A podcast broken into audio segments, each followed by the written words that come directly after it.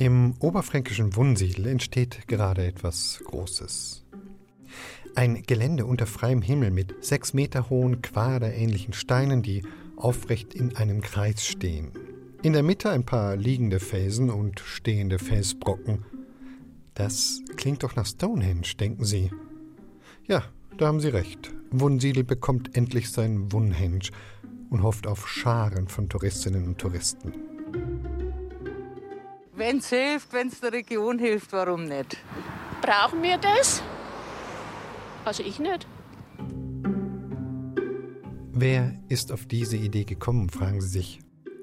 Kai Hammerschmidt, Chef eines Kunstfäsunternehmens. Er kommt aus Wunsiedel und sieht das Potenzial für Touristen. Nicht nur aus ganz Deutschland, nein. Aus ganz Europa sollen sie kommen, um eine Kopie der mysteriösen Felsformation zu bewundern. Statt wie in England kann man in Wunsiedel nämlich auch ganz nah rangehen und die Steine anfassen, denn sie werden aus Beton geformt.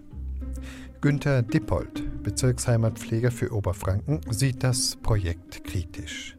Das ist letzten Endes eine Selbstverzwergung. Man macht sich selber kleiner, als man ist. Wir brauchen so ein Betongebilde, damit wir wer sind. Und wenn wir das nicht haben, dann sind wir nichts. Und dann kommt auch keiner zu uns. Das ist doch kein Selbstbewusstsein. Und Klammer auf, wer kommt denn zu einem Jammerlappen? Dabei hätte Wunsiedel auch ohne Wunhensch so vieles zu bieten. Ein Felsenlabyrinth, das Wichtelgebirge mit seiner Natur, diverse Festivals. Aber trotzdem, im dritten Anlauf hat der Stadtrat grünes Licht für den Betonnachbau gegeben. Das Original kennt Wunsiedels Bürgermeister Nikolaus Lachownik nur von Bildern. Ich würde zwar gern mir Stonehenge mal anschauen, würde aber deswegen jetzt nicht unbedingt extra nach England fahren, weil mich zieht es halt vielleicht mehr in Richtung Süden. Aber wenn in einem deutschen Mittelgebirge das stehen würde und ich auf der Suche bin nach einer Location, um mal ein Wander- oder ein Mountainbike-Wochenende zu machen, wäre das vielleicht für mich ein Anlass, dann in dieses Mittelgebirge zu fahren, wo halt jetzt eben so eine Freizeitattraktion steht. Warum nicht? Bis 2023 soll die Touristenattraktion fertig gebaut sein. Für die einen ein spannendes, interessantes Projekt für die anderen. Völliger Humbug.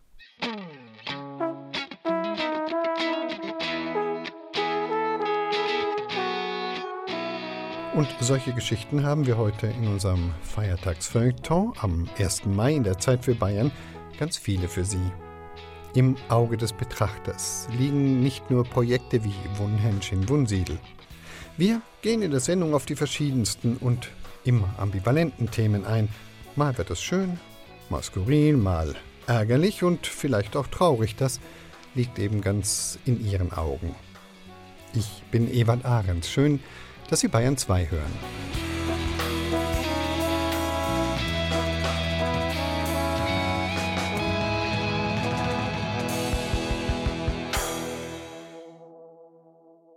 Schönheit liegt in den Augen des Betrachters, heißt es klug und manchmal etwas oberflächlich. Denn natürlich liegt sie nicht nur da. Schönheit kann ja manchmal auch ganz objektiv errechnet werden. Das hat Leonardo da Vinci schon mit dem goldenen Schnitt gezeigt. Manchmal muss Schönheit aber auch einfach definiert werden. So wie etwa auf dem berühmten Nürnberger Johannisfriedhof. Anders als zum Beispiel auf dem Wiener Zentralfriedhof, wo auch schon mal ein Foto von Mercedes, dem ganzen Stolz des Verstorbenen, in den marmornen Grabstein geätzt wird, ist sowas auf dem Johannisfriedhof verboten. Da liegt die Schönheit im Auge der strengen Friedhofsleiterin, mit der sich Tanja Oppelt über Kitsch und Würde unterhalten hat.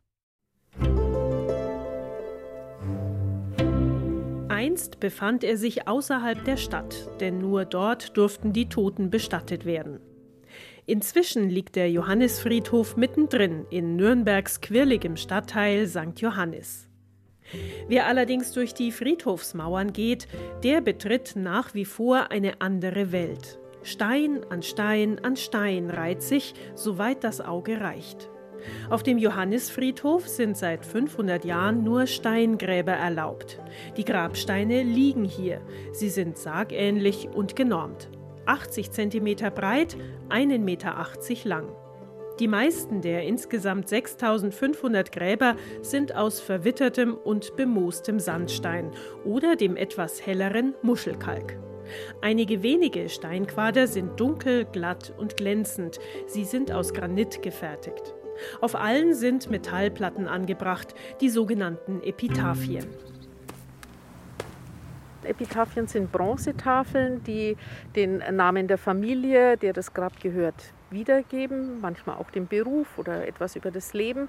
Elfi Haider ist die Leiterin des denkmalgeschützten Friedhofs St. Johannes.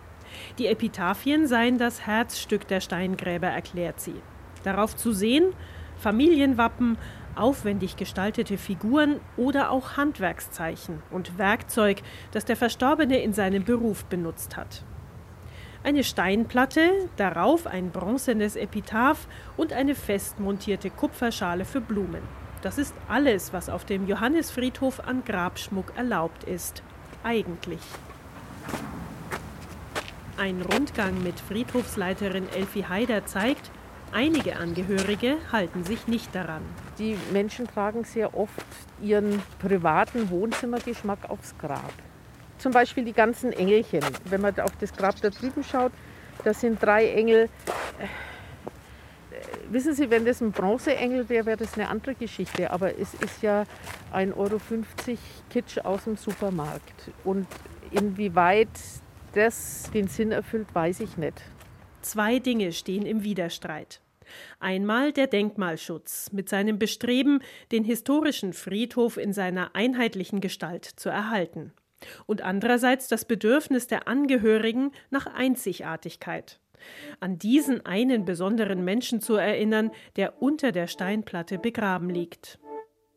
Es ist immer eine Gratwanderung, das weiß ich, weil die Menschen ihrer Trauer natürlich auch individuell Ausdruck geben ich würde nie ein Bild von einem Kind, das das aufs Grab gelegt hat, vom verstorbenen Vater entfernen.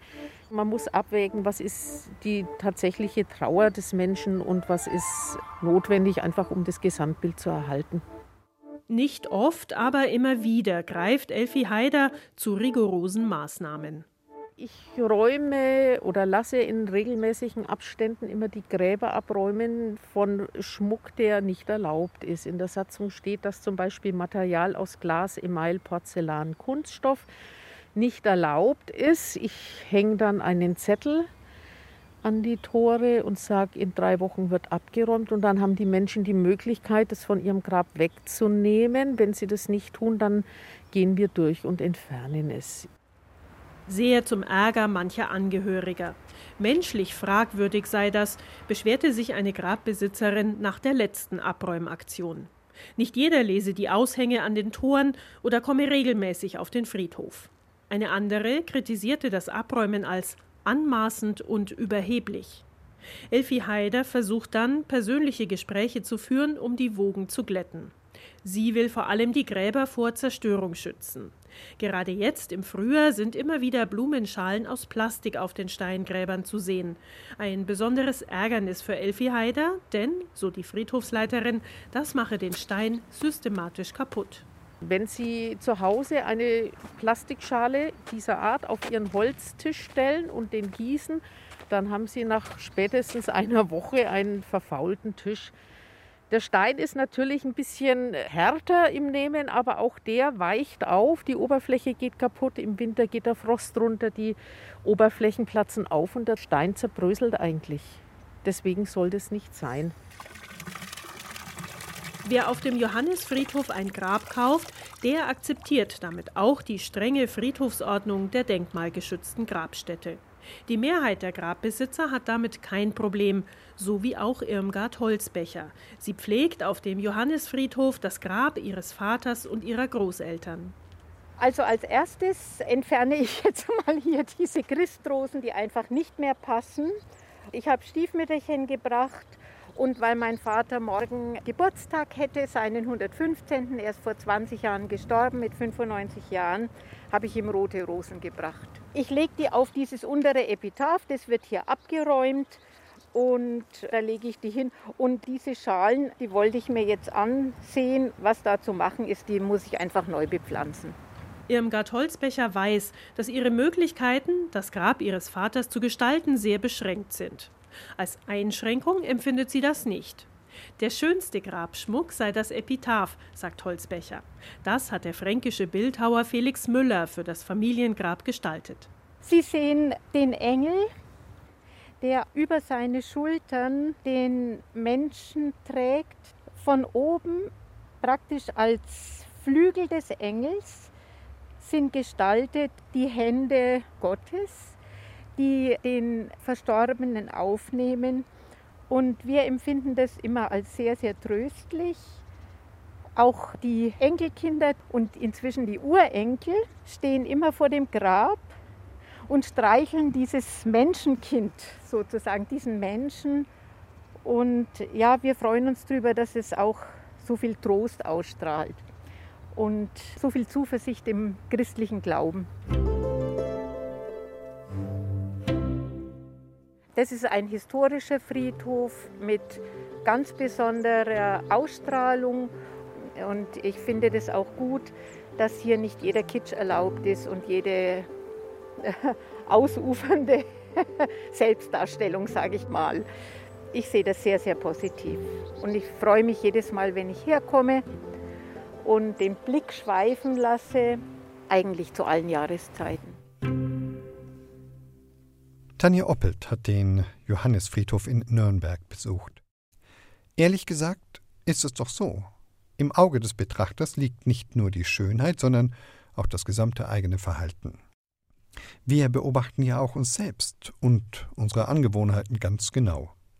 Für die einen ist es normal, beim Hinausgehen die Tür hinter sich zuzuziehen und beruhigt zu gehen. Andere prüfen immer und immer wieder nach, ob sie auch wirklich zu ist, und dann Gibt es Menschen, bei denen das keine Marotte ist, sondern eine Krankheit? Zwangsverhalten, das den Tagesablauf massiv einschränkt. Solche Zwangshandlungen sind schwer nachzufühlen, denn auch die Betroffenen wissen, dass ihr Handeln unsinnig ist. Unser Reporter Christian Schiele hat jemanden begleitet, der unter einer Zwangserkrankung leidet. Eigentlich heißt er nicht Michael, aber seinen richtigen Namen möchte er lieber nicht im Radio hören. Michael verlässt seine Wohnung. Wie viele von uns jeden Tag. Nur dass es bei Michael etwas länger dauert. So die Tür anziehen.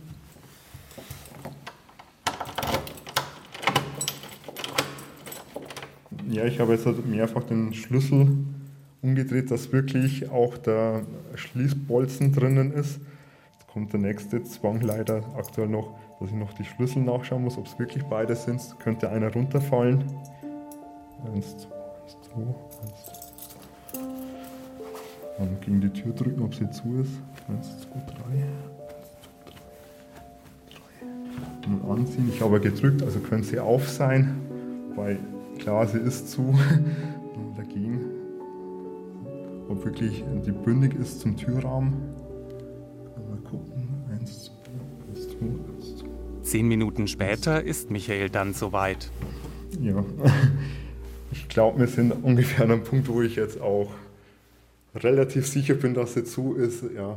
Also Sie fühlen jetzt, es ist alles in Ordnung? Nee. Aber ich bin an einem Punkt, wo ich mich jetzt letztendlich auch wegreißen kann. Wie fühlt sich das an? Unangenehm. Also die äh, Knie zittern, die Hände zittern. Es ist kein schönes Gefühl. Ein Gefühl, das Michael Tag für Tag erleben muss. Immer wieder. Und nicht nur, wenn er vor seiner Wohnungstür steht. Denn Michael leidet unter Kontrollzwängen. Wenn er seine Wohnung verlässt, fragt er sich, habe ich den Herd ausgemacht? Sind die Fenster zu? Die Wasserhähne abgedreht? All das muss er dann noch einmal kontrollieren, bevor er gehen kann. Mehrfach. Und er kann sich nicht dagegen wehren. Zwei bis vier Stunden verbringt er jeden Tag mit solchen Kontrollen. Dabei weiß er eigentlich, dass das, was er da macht, wenig sinnvoll ist. Das ist das Perfide bei dieser Krankheit, also zumindest für mich persönlich auch. Ich bin jemand, der sehr logisch denkt und umso schlimmer ist es für mich, dass eigentlich der Zwang teilweise unlogisch ist. Und ich bin mir eigentlich bewusst, dass diese Gedanken ja unsinnig oder unlogisch auch sind. Aber das Gefühl der Angst, ja, dieser Unsicherheit ist einfach so groß, dass ich letztendlich einbreche. Und man sucht eben diese 100% Sicherheit, die es aber in der Realität nicht gibt. Und da reicht 1% Unsicherheit, dass man wieder zum Kontrollieren anfängt. Für Außenstehende sei das manchmal schwer nachvollziehbar, sagt Michael. Er tue sich ja selbst schwer damit, seine Zwänge zu begreifen. Nachdem er seine Wohnung verlassen hat, geht Michael zu seinem Auto, das in einer Garage steht. Ja, man sieht es gleich. Der Kofferraumgriff hat leider auch den Zwang nicht standgehalten. Da ist leider äh, die Blende abgebrochen. Das zweite Mal schon. Weil auch die Kofferraumtür durch den Zwang kontrolliert werden muss. Also wenn ich sie zuschlage, oft zwei, dreimal und dann halt auch nochmal entsprechend dagegen ziehen muss, ob sie wirklich zu ist. Das kostet natürlich Zeit. Noch viel mehr Zeit wird Michael allerdings später brauchen, wenn er sein Auto wieder abstellen wird. Vor zehn Jahren, mit Anfang 20, hat Michael das erste Mal bemerkt, dass etwas nicht stimmt. Die Zwänge kamen damals schleichend in sein Leben, einer nach dem anderen. Er sprach mit Freunden darüber, die ihm sagten, uns geht es doch genauso. Und Michael war erst einmal beruhigt. Schließlich kennt jeder Mensch aus seinem Alltag bestimmte Zwänge. Doch bis zu welchem Grad sind diese noch harmlos? Und ab wann sind sie krankhaft?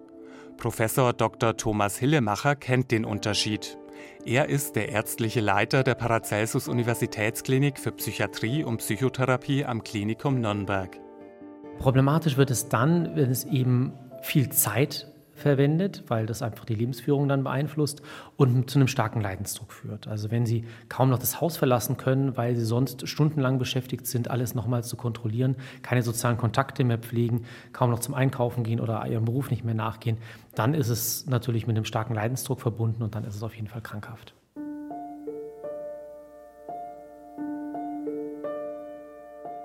Zwangserkrankungen sind hierzulande lange Zeit unterschätzt worden. Erst 1995, vor 24 Jahren also, hat sich die Deutsche Gesellschaft Zwangserkrankungen, kurz DGZ, gegründet. Sie will Betroffene und Angehörige unterstützen und die Öffentlichkeit aufklären. Schließlich leiden in Deutschland eine Million Menschen unter ausgeprägten Zwängen, so die DGZ. Betroffen sind in etwa gleich viele Männer und Frauen wobei Frauen häufiger unter sogenannten Waschzwängen leiden. Sie haben oft eine panische Angst vor Schmutz, Bakterien und Viren, was zu ausgiebigen Waschritualen führt. Männer dagegen leiden, wie auch Michael, häufiger unter Kontrollzwängen. Daneben gibt es noch Zählzwänge, Sammelzwänge, Ordnungszwänge und auch Zwangsgedanken. All diese Zwangserkrankungen galten noch vor einiger Zeit als schwer behandelbar. Das ist inzwischen deutlich besser geworden. Zum einen können Medikamente helfen, am wichtigsten ist aber eine Verhaltenstherapie, sagt Thomas Hillemacher. Der Betroffene mit dem Kontrollzwang, der kann dann ein oder zweimal überprüfen, dass die Haustür abgeschlossen ist. Dann aber mit therapeutischer Begleitung, nennt man dann Expositionsbehandlung, muss er dann die Situation verlassen. Was passiert dann? Dann bekommt der Betroffene starke Angst, weil er will ja eigentlich zurück und kontrollieren, ob wirklich abgeschlossen ist das dritte, vierte, fünfte, sechste Mal. Und diese Angst dann auszuhalten, das ist das Ziel der Therapie. Doch einen Therapeuten zu finden, der zu einem nach Hause kommt und dort eine Expositionstherapie durchführt, das ist nicht so einfach. Michael hatte dieses große Glück, wie er selbst sagt. Sein Therapeut hat ihn einmal dabei begleitet, seine Wohnung für zwei Wochen zu verlassen, ohne vorher irgendetwas kontrollieren zu dürfen. Das ist auf jeden Fall was, was mir sehr geholfen hat. Es ist aber natürlich allein mit dieser einmaligen Übung nicht getan. Es ist halt was, was man auch selber regelmäßig durchführen muss, auch immer wieder üben muss, um da auch dieses neue Verhalten auch entsprechend einzutrainieren, ja. Zurück im Auto. Michael kommt gerade wieder zu Hause an und muss nun einiges kontrollieren. Die Lenkradsperre, die Handbremse, die Fenster und 1, 2, 3. Ich gucke jetzt nochmal wegen Radio. 1, 2, 3. Warum zählen Sie bis 3? ja, das ist so ein bisschen, so ein bisschen trance-ähnlicher Zustand auch. das ist so ein bisschen für mich dann die Hilfe, da auch wieder so ein bisschen das Ende zu finden. Ja, das ändert sich immer mal wieder. Zurzeit ist es eher so die 3 zum Glück. Es können auch höhere Zahlen sein. Okay. Geschafft. Geschafft. Heute zählt Michael also nur noch bis drei. Doch wird er sich irgendwann einmal das Zählen ganz sparen können? Ich glaube, eine komplette Heilung ist ja relativ unwahrscheinlich, aber zumindest, äh, dass man so weit die Zwänge runterkommt, dass man damit gut leben kann, denke ich, ist schon möglich.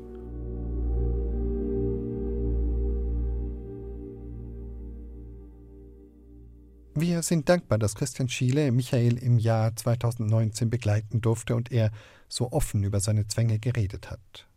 Vor kurzem hat er uns erzählt, dass er nun, wie so viele im Homeoffice ist, und mit dem Zwang kämpft, stets eine Ersatzmaske dabei haben zu müssen. Aber auf der anderen Seite ist er auch sehr froh, dass er in diesen Zeiten nicht einem Waschzwang unterworfen ist.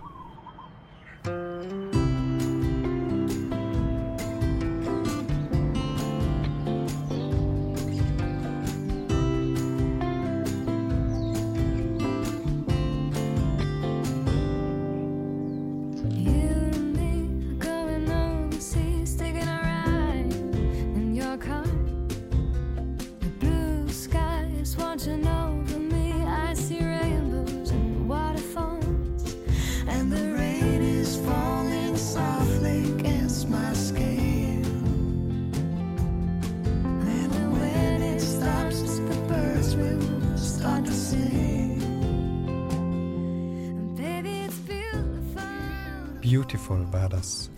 Da liegt die Schönheit jetzt mal eher im Ohr des Hörers. Claudia Korek, die bayerische Liedermacherin, ist für diesen Song übrigens extra nach Hawaii geflogen, um dort mit Donovan Frankenreiter ausnahmsweise mal Englisch zu singen.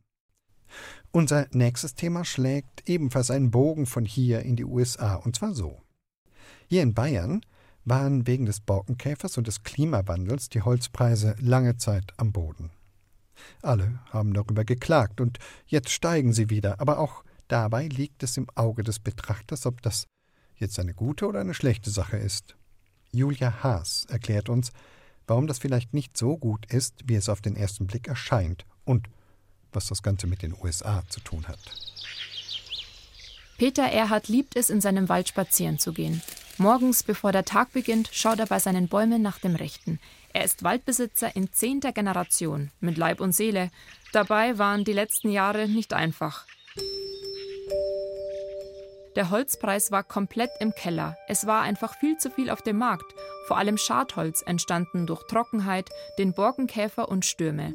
Letztes Jahr im Februar musste auch Peter Erhard nach einem Sturm einige Bäume einschlagen. Gerade mal 50 Euro hat er dafür pro Festmeter bekommen. Für Käferholz gab es bayernweit teilweise nur 25 Euro. Also die Waldbesitzer natürlich sind die schon enttäuscht mit diesen Preisen, weil man muss auch bedenken, unser Holz, so wie wir es jetzt hier sehen, das braucht 80 Jahre, bis es erntereif ist. Und die dritte Generation hat mal den Nutzen und darf ernten. Und dann sollte es eigentlich schon so sein, dass man dann bei der Ernte auch einen Opulus hat, dass auch was übrig bleibt bei dem Holz. Es kann nicht sein, dass man da 80 Jahre eigentlich das Risiko getragen hat und am Ende war nichts außer Spesen sozusagen. Nun sind die Preise etwas angestiegen. Im Herbst waren es 70 Euro pro Festmeter, im Frühjahr stieg der Preis auf 80 Euro. Seit Mitte April zahlen die Sägewerke nun 90 Euro. Bestimmt ein Grund zur Freude für die Waldbesitzerinnen und Waldbesitzer, denkt man. Zufrieden sind Peter Erhard und viele andere damit aber noch nicht. Das ist kein guter Preis im Verhältnis zum Schnittholzpreis. Da muss sich schon einmal die Sägeindustrie einmal bewegen und muss einmal einen vernünftigen Preis anbieten. Noch dazu, weil es ja möglich ist. Die Schnittholzpreise geben es ja her. Also die Schere, die klafft immer weiter auseinander. Das Problem, die Preise für geschnittenes Holz sind stark angestiegen, regelrecht explodiert, teilweise um 60 Prozent. Die Sägewerke verdienen gut. An dieser enormen Steigerung wurden die Waldbesitzerinnen und Waldbesitzer bisher aber nicht in gleichem Maße beteiligt. Außerdem kam die Preissteigerung im April zu spät. Viele Landwirtinnen und Landwirte mit eigenem Wald sind jetzt draußen auf dem Feld beschäftigt. Das Holz haben sie im Winter eingeschlagen. Bei Waldbesitzer Peter Erhardt sind es in der Regel zwischen 600 und 800 Festmeter. Diesen Winter waren es aber deutlich weniger. Jetzt heuer haben wir 150 eingeschlagen. Und eigentlich wenigsten Preis. Wäre der Preis, wäre der besser, dann hätten wir auch die 600 oder 800 Festmeter eingeschlagen. Und das scheitert am Preis ganz einfach. Die letzten Jahre waren Waldbesitzer gezwungen, das Käferholz, das Sturmholz zu niedrigen Preisen zu verkaufen, ob sie wollten oder nicht. Jetzt denkt sich auch Peter Erhardt, dann lassen wir die Bäume eben stehen, wenn der Preis nicht stimmt. So geht es vielen, erzählt Bernhard Breitsermeter von der Waldbesitzervereinigung Eichach. Er vermarktet das Holz für die Waldbauern. Wenn es Irritationen gibt, dann führt das immer zur Zurückhaltung. Und diese Irritation ist eben gerade spürbar. Vermeintlich noch zu niedriger Rundholzpreis und extrem hoher Schnittholzpreis. Und jetzt sagt sie viele kleine Waldbesitzer oder auch größere Waldbesitzer, da warten wir jetzt noch, bis der Holzhunger groß genug ist. Dann muss auch der Preis steigen und dann machen wir wieder Holz. Von den Waldbesitzerinnen und Waldbesitzern kam also weniger Holz auf den Markt. Stürme gab es auch keine im Winter. Nun kommt noch ein weiterer Punkt hinzu, der gestiegene Export. Große Sägewerke exportieren gerade viele Mengen Schnittholz nach Amerika und nach China. Nein, also der Export ist natürlich nicht in unserem Sinn, denn zeitgleich haben wir hier hervorragende Nachfrage nach eigenen heimischen Nadelschnittholz. Und wenn man die CO2-Bilanz schaut, dann müssen wir darauf drängen, auf die Regionalität. Das heißt, Holz von hier, hier geschnitten und hier verbaut. Und gerade die Zimmerer, auch die Schreiner mittlerweile, haben eine enorme Nachfrage, die momentan von den Sägewerken nicht bedient werden kann. Heimische Zimmerer und Schreiner schlagen Alarm. Sie klagen über Lieferengpässe und lange Lieferzeiten. Denn auch der Holzbau in Deutschland boomt. Der Bedarf ist da. Nicht weit weg von der Waldbesitzervereinigung Eichach in Unterbernbach steht eines der Sägewerke der Pfeiffer Group, ein großes Unternehmen der Holzindustrie. Hier herrscht reger Betrieb. Geschäftsführer Michael Pfeiffer kann bestätigen, dass es gerade bei Holzbauprodukten zu längeren Lieferzeiten kommt. Die Holzindustrie hat natürlich immer sehr kurzfristig innerhalb von zwei Wochen geliefert.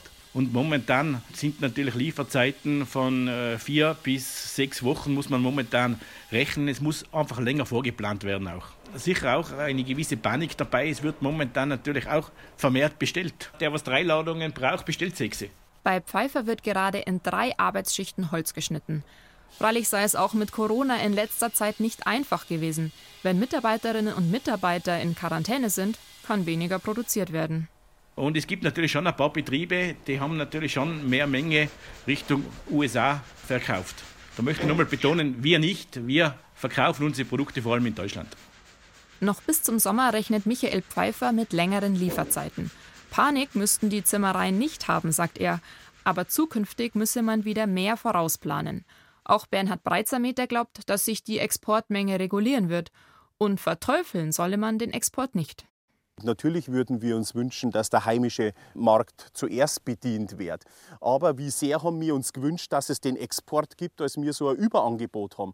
Und wenn in einer Woche ein starker Sturm ist, dann sind wir um jeden Kubikmeter, der in den Export geht, wieder froh, weil der einheimische Markt nicht aufnehmen kann. Also das ist ein zweischneidiges Schwert. Der Holzmarkt unterliegt starken Schwankungen. Kommt dieses Jahr die große Borkenkäferplage, dann sinken die Holzpreise wieder enorm. Kommt ein Sturm, dann überschwemmt wieder Schadholz den Markt. Der Forstexperte Bernhard Breitsermeter empfiehlt deshalb den Waldbesitzern, Vielleicht ist es aber auch der falsche Neidgedanke, dass man jetzt sagt, oh, oh, oh, der Säger kann momentan so viel verdienen und mein Holz ist noch viel zu billig. Ich glaube, das würde ich als den falschen Weg sehen. Der falscheste Weg ist, wenn wir jetzt das Rundholz verknappen und die einheimischen Holzverwender, vor allem Zimmerer, Holzbaufirmen, kein Holz mehr haben. Ich glaube, das wäre das Fatalste, was passieren kann. Die Holzbaubetriebe reagieren um den Lieferengpass der Sägewerke zu umgehen, hat ein Zimmerer aus der Region seine Bäume nun direkt bei der Waldbesitzervereinigung Eichach bestellt und zahlt dafür gerne 10 Euro mehr als das Sägewerk. In guten Zeiten lag der Preis schon bei über 100 Euro. Waldbesitzer Peter Erhardt hofft deshalb, dass die Preise weiter steigen. Ich sage immer, wir sitzen doch in einem Boot, die Waldbesitzer und auch die Sägewerksbesitzer. Alle sollen eigentlich ein Auskommen haben. Da erwartet man dann auch, dass für beide der Preis passen soll. Ein gutes Geschäft ist immer, wenn es beidseitig passen tut.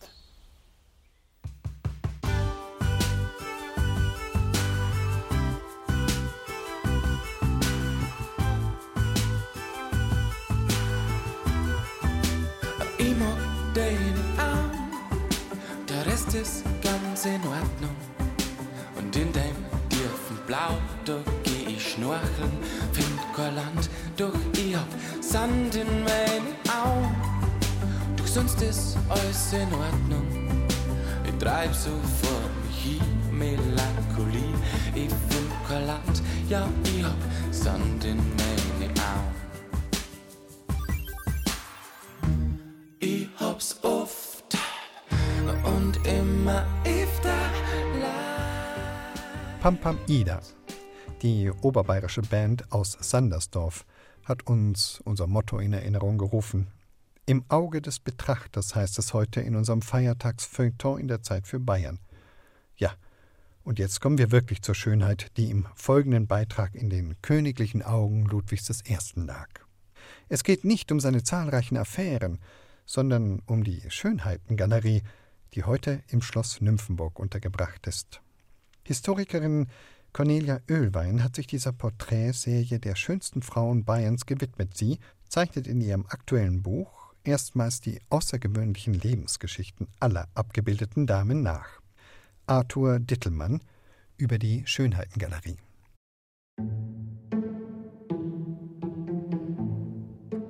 Ludwig war nicht nur Förderer der Künste, Bewunderer der Antike, begeisterter Italienreisender, er war auch bekennender Frauenverehrer, ein Womanizer könnte man sagen. Dieser überbordenden, lebenslangen Leidenschaft hat er auch in seinen Gedichten überschwänglichen Ausdruck verliehen.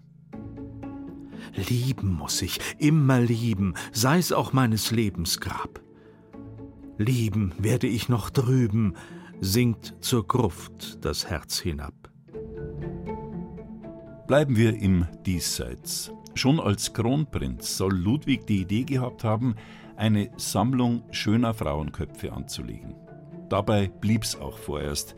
Aber als Ludwig dann 1825 den bayerischen Königsthron bestieg, da setzte er seine Idee in die Tat um.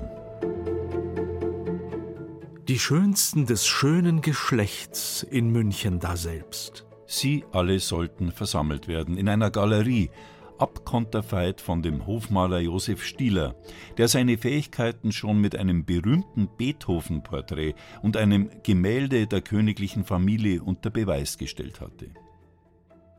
Im Format 72 auf 58,5 cm entstanden als Halbfigurenbildnisse im Lauf der folgenden Jahrzehnte 38 Porträts von Damen unterschiedlicher Herkunft. Doch wie verlief die Auswahl der Schönheiten? War der König die entscheidende Instanz, die geeignete Kandidatinnen von nicht geeigneten unterschieden hat? Die Damen waren ihm nicht bekannt. Er hat gesucht nach Schönheiten, hat seinen Maler Stieler losgeschickt. Sogar seine Frau hat ihm dann Tipps gegeben und hat gesagt, die wäre schön, auch sein Bruder Karl. Und dann hat er aufgrund dieser Listen oder Vorschläge die Leute auch angeschaut, sagen wir mal. Bei der Helene Sedelmeier, die eine der bekanntesten ist, da ist es auch so, er hat sie besichtigt und hat gesagt, die ist gut, die wir. Die Historikerin Cornelia Oehlwein hat unter anderem die Lebensgeschichte der Helene Sedelmeier akribisch rekonstruiert. Die arme Schusterstochter, Verkäuferin in einem Gemischtwarenladen, saß bei Stieler zur königlichen Begutachtung, die dann offenbar günstig ausgefallen ist. Ludwig schaute zufällig vorbei, wie er in seinem Tagebuch notiert hat. um zu sehen, ob des Dienstmädchens Gesicht, das mir sehr gerühmt worden, sich eignete, für meine Sammlung Münchner Schönheiten gemalt zu werden. Ich fand es sehr. Welch schöner, unschuldiger, seelvoller Ausdruck. Der Anblick der jungen, wunderschönen, unschuldigen Helene. Ludwig ließ sich dadurch auch zur dichterischen Produktion, zur Poesie anregen.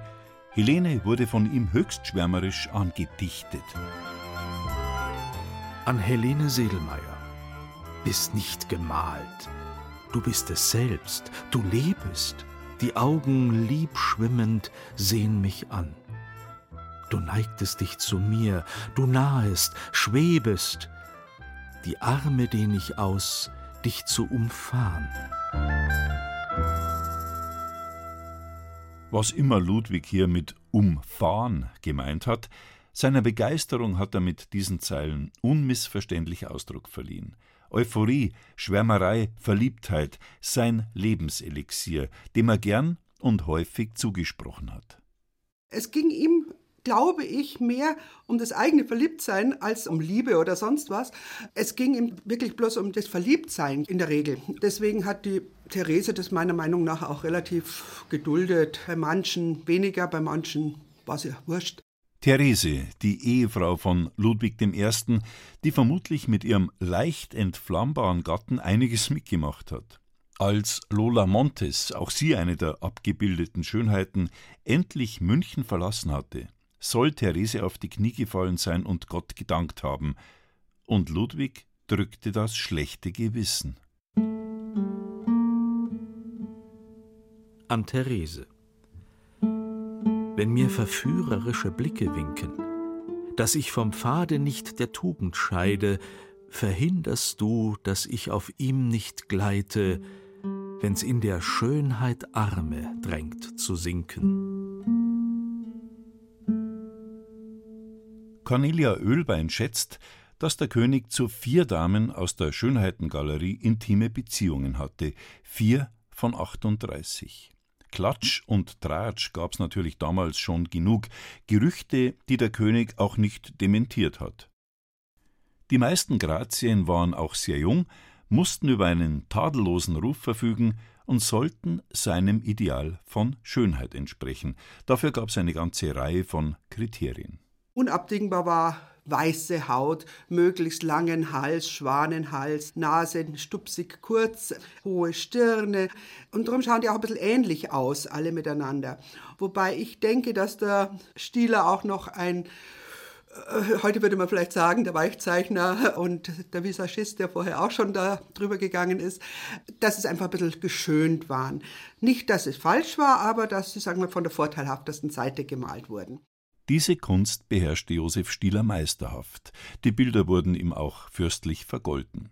Auf die Auswahl der Kleidung, der Dekoration achtete Ludwig penibel, da blieb nichts dem Zufall überlassen. Merkwürdigerweise wirken die Gemälde in keiner Weise erotisch, sondern sehr züchtig und eher brav. Auch da steckt Absicht dahinter, sagt Cornelia Ölwein. Ja, also erotisch sollten die auch nicht sein. Sie sollten ja auch einen guten Charakter haben, sollten untadeligen Lebenswandel haben. Von Anfang an sollten es einfach immer schön äußerlich und innerlich sein und deswegen auch die Attribute so Veilchen und Efeu und Rose. Erotik war da überhaupt kein Thema. Natürlich dann gab es Leute, die eben das also unterstellt haben, das wäre so sein Harem etc. Ist es nicht gewesen. Ne? Da hat ein mächtiger Mann, ein König, Frauen aussuchen und malen lassen.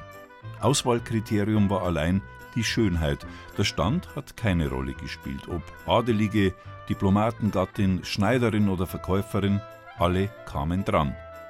Ludwig hat sich im Glanz ihrer Schönheit gesonnt. Über manche hat er gedichtet, mit ein paar wenigen hatte er ein Verhältnis, einvernehmlich, wie die Historikerin Cornelia Ölwein sagt. Sie nimmt ihm seine hehren Absichten ab. Es sei Ludwig vorrangig um das Frauenlob gegangen, das hohe Lied auf die Schönheit und sonst um fast gar nichts. Also ich kann mich noch erinnern in meiner Jugend, ich habe dieses Kompliment mal bekommen, dich hätte der König auch in die Schönheitengalerie genommen. Da fühlte man sich geschmeichelt, muss ich sagen. Ich sehe es sehr positiv. Ich glaube, dass es einfach ein Kompliment war, wenn man da hineingekommen ist.